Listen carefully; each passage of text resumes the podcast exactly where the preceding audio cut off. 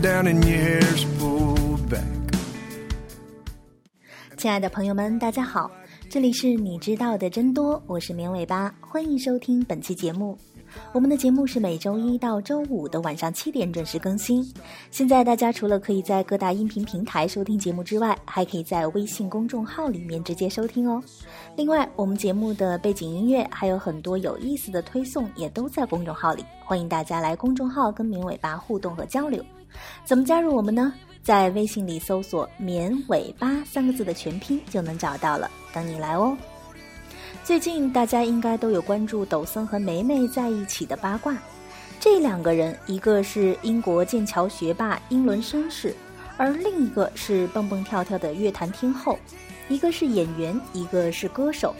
这对表面上风格差异如此之大的人是怎么走在一起的呢？作为众人的男神和女神，八卦自然少不了。粉丝们很快发现，原来两人早就已经暗生情愫。因为在五月初，美美就和抖森一起在巨星群聚的聚会 Met Gala 上跳过热舞了。这还真是应了那句流行语：“谈恋爱不如去跳舞。”那么，跳舞真的是浪漫关系的催化剂吗？心理学研究告诉你，跳舞所能传达的暧昧信息，其实远比你想的要多。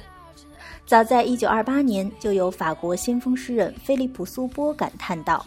没有理由否认，舞蹈在许多情况下产生了性影响。换句话说，舞蹈是所有艺术中最色情的艺术。就连古典芭蕾也能通过空间、肢体、眼神表达强烈的爱意或者是冷漠。不信的话，你可以看看芭蕾舞中的《罗密欧与朱丽叶》，身体相依，轻抚脸庞，眩晕的后仰导入臂弯，每一瞬间都充满了两人坠入情网的甜蜜。而当朱丽叶被家长胁迫嫁给帕里斯伯爵的时候，她虽然站得很近，却冷冷地用眼神打量对方，然后坚定地转开眼神，迅速地离开。这一切只发生在音乐和沉默当中，却传递了再明确不过的爱恨情仇。科学的实证发现，在人类社会里，百分之六十到百分之六十五的社交信息是由肢体语言传送的。而跳舞无疑是肢体语言最丰富的一项活动。人们去夜店舞池，不仅仅追求愉悦和放松，也给朋友和潜在伴侣留下种种的信息与暗示。舞蹈创造了一种亲密接触的契机。在一般的社交情景下，人与人之间的安全距离是一点二到三点六米，而在舞池跳舞的时候，两个人则往往迅速迫入彼此的亲密区域。距离缩短到半米以内，眼神的频繁接触，距离的缩小，进一步升级了舞者之间的关系。没有什么活动比舞蹈更多的促成肢体接触了。随着舞者之间越跳越近，身体的触摸从禁忌变成了常态。触摸也可能是对方不想要的，或是友好的、邀请的、激情的、有性意味的。一个研究者曾经潜入酒吧中，作为半个参与者，暗中观察人们跳舞时的种种身体语言。根据触觉、距离和体态这三个承载最多信息的维度，他记录了自己对各种接触观察的频次。自我抚摸是所有观察中最频繁的。女人们在一起跳舞的时候，常常会用手抚过自己的长发、大腿，或者是沿着身体一直抚摸下去。而和男人互动的时候，女舞者会更贴近的做这些性感的动作。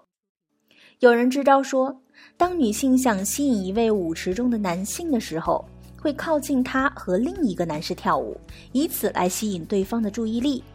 有时候，他们也会和女伴在近距离的地方热舞。而大多数男士在接近一个女士的时候，往往是从身后靠近，并开始一起舞蹈，这可以避免被审视的尴尬。也成为了第二频繁的接触方式。另一些更自信的男士则会正面展现自己的舞步，再邀请女士和他一起。研究者发现，人们会在跳舞时传递各种不同的信息，包括各种撩、求关注、沉浸在自由的快乐中、不感兴趣、自信和贬低。当异性之间相互吸引的时候，会有更多的凝视、触摸和近距离的互动。而当女性对一起跳舞的男性不感兴趣的时候，往往会避免眼神的接触，并以后退拉开距离，或者尽早的退出舞蹈。女性很少独自跳舞，她们不想和当前的男搭档一起的时候，会用表情向朋友暗示救场。这个时候，同行的好友会及时把他拉走，或者是涉足两人之间，以帮他拉开距离。相反，男性们则更多的站在舞池周围观察，或者独自寻找舞伴。除此之外，人们还能从舞步中看出一个舞者是否自信。不自信的舞者往往又僵又硬，迟疑着左右摇晃，合不上拍子；而自信的舞者呢，很少左顾右盼。他们投入到音乐中，有自己的舞步节拍。但不管你自信还是不自信，都可以在舞蹈中找到快乐。当人们互相微笑，直至放声大笑，还有什么比当下更轻松自在的呢？就算是和一群伙伴因为一首共同喜爱的音乐围成圆圈跳舞，默契也能让人难以忘记那一刻的美好。然而，有时候近距离并不一定意味着亲密无间。一旦有了接触，就需要双方达成共识和默契。一些人以为只要靠得近，摸上摸下就是自然的事情。然而，这种趁机占便宜的举动反而会激起反感和愤怒。好不容易接近的舞伴，也可能直接愤而离开。作为一个社会性的物种，人类天生就能快速通过行为特征获得社交信息。研究发现。即便用电脑把一个人走路的姿态抽象成一串光点的移动，人们也能在数秒内识别一个人的性别取向、心情，甚至是认出之前熟悉的人。虽然缺少言语的介绍和长时间的接触，人们依旧能从舞蹈中推测舞者的身体强健程度，甚至感受到一个人的人格，并不知不觉地产生好感或者厌恶。举个例子，心理学研究显示。女性更偏好爱冒险的异性。研究者让五十个十九到四十一岁的业余男性舞蹈者对自己寻求刺激的程度做自评量表，然后让他们穿戴用于动作捕捉的服装，在同一段古典节拍下跳舞。然后，所有捕捉的动作细节被整合成 3D 影像，在电脑中通过中性的模特重现，并呈现给六十位女性观众看。他们针对舞蹈新颖程度进行了评分，并对舞者性格中的冒险倾向作出推测。这些呈现视频排除了背景环境、音乐偏好等干扰的变量。在后期的数据分析中，研究者进一步排除了身高和体重的干扰。结果发现，更爱寻求刺激的男性会有更多变的动作。而女性不仅能够从舞蹈动作中推测出男性性格中的冒险倾向，而且也被舞蹈中的冒险特征所吸引。从进化心理学的角度来看，冒险行为是一种高风险的，但也是展现肌肉与活力的契机。冒险能证明一个男性更有主导性、竞争力，能提供更高生存几率的基因。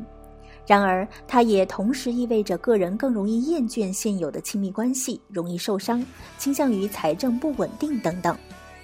而女性在不同的关系中偏好不同性格的男性。假如冒险性意味着更优质的精子，那么女性的这种偏好也许仅限于对短期性伴侣的选择，而非长久关系的偏好。那么，到底怎么样的舞步最撩人呢？心理学家们通过 3D 追踪技术，发现了最有吸引力的肢体因素。英国诺桑比亚大学的一项研究，邀请了19名18到35岁的业余人士录制视频，然后交给37名女性按吸引程度评分，同时动作的幅度、速度、多样性、时长也被一一记录。研究发现。舞蹈受欢迎的程度和身体中心区域的多样变化成正相关，这包括脖子的伸展、偏头、摇头、扭腰。此外，腿跳得越快，似乎越能够吸引女观众们，尤其是右膝的扭动和弯曲频率。所以，要想跳得好看，你需要多变化动作，扭动身体，快速的弹动自己的右膝盖。虽然大部分研究结果都是基于欧洲人的实验数据，但我们作为内敛的亚洲人，也可以有自己纵情舞蹈的一面。所以说，去跳舞吧，即使没有舞伴，也可以独自享受旋律的美妙，投入到节奏中，尽情的演绎一个疯狂的自己。梅梅和抖森已经给大家做了一个好榜样了。好的，以上就是本期节目的所有内容了，感谢大家的收听，也欢迎大家关注绵尾巴的微信公众号。我们节目的背景音乐还有很多有意思的推送都在公众号里哦，大家也可以在公众号里跟绵尾巴互动和交流。怎么加入我们呢？直接搜索“绵尾巴”三个字的全拼就能找到了，等你来哦。我们明天见吧，拜拜。